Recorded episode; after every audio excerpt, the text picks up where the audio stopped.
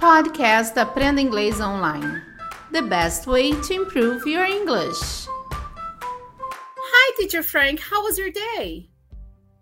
Hi, God. Uh, well, it was a normal day actually. Um, I woke up today and I started doing some house chores. Um, I did some cleaning, washing up, uh, helping vacuum, uh, and whatnot. Pessoal, vocês já ouviram essa palavra? Whatnot? Então, eu sou a Teacher Kai, estamos começando mais um podcast do Cambly e hoje o Teacher Frank vai ajudar a gente a falar um pouquinho sobre essa palavrinha que ele acabou de falar. E você que ainda não usou o Cambly, eu te desafio lá agora, depois dessa aulinha, lá no Cambly, use o código TEACHERK, TEACHERK tudo junto, para você ter uma aula totalmente grátis. Então vai lá no Cambly e use esse código TEACHERK. E você vai ter uma aula e você vai poder falar com nativos e aprender coisas diferentes ou até coisas que você precisa aprender inglês. E conhecer também o Cambly. E hoje, então, vamos falar com o Teacher Frank. Teacher Frank, you, I asked about how was your day, and then you said uh, some task you have done and then use the word. Can you explain that word to us? Oh, do you mean whatnot? Yeah, of course. Okay, well, actually, whatnot is an expression that we use to mean that something is related to the things that I just mentioned, but it's not necessarily uh, to it's not necessary to mention it again. Like another thing that forms part of that group. Mm, like etc. Yeah, it can mean something similar to etc. For example, but if you want, I can give you another example.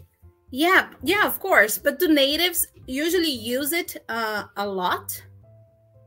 Yeah, of course. This is a typical native word that we use when we're talking about a group of things and we think it's not necessary to keep mentioning more things. So we say and whatnot. Like, you understand what I've been doing um, I was doing this and whatnot.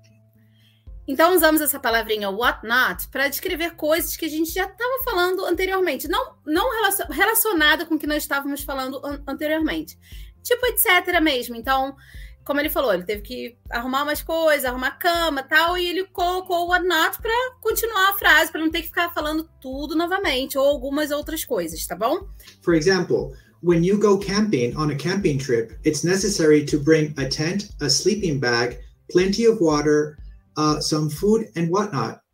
Okay. Which means that you know what more to take, like other camping equipment. To study, for example, I can say I use I generally use book, pens, and whatnot. Of course, exactly. I understand that whatnot makes a, a part of a group of things that you were mentioning. This is a, a good oh, one. Yeah.